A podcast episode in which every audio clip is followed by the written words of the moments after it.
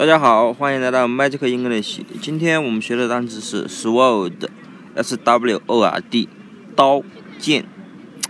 前面的 s 是美女，word，w o r d 不就是 word 单词言语的意思吗？怎么记这个这个单词怎么记呢？其实非常简单，字面理解就是美女的一句话，美女的一句话。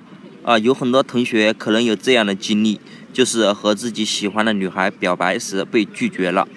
美女只说了一句话：“我不喜欢你”，或者是我不会答应你的。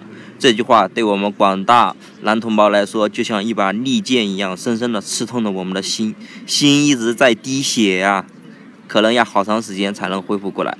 所以，女孩的这一句话可能比利剑更伤人。可能有的同学听到这个节目，又勾起了你们那痛苦的回忆吧。但是我想说，阿斯的痛苦是你以前浑浑噩噩的解药。只有经历过那种痛苦，你才会清醒过来。如果你决定努力改变自己呢？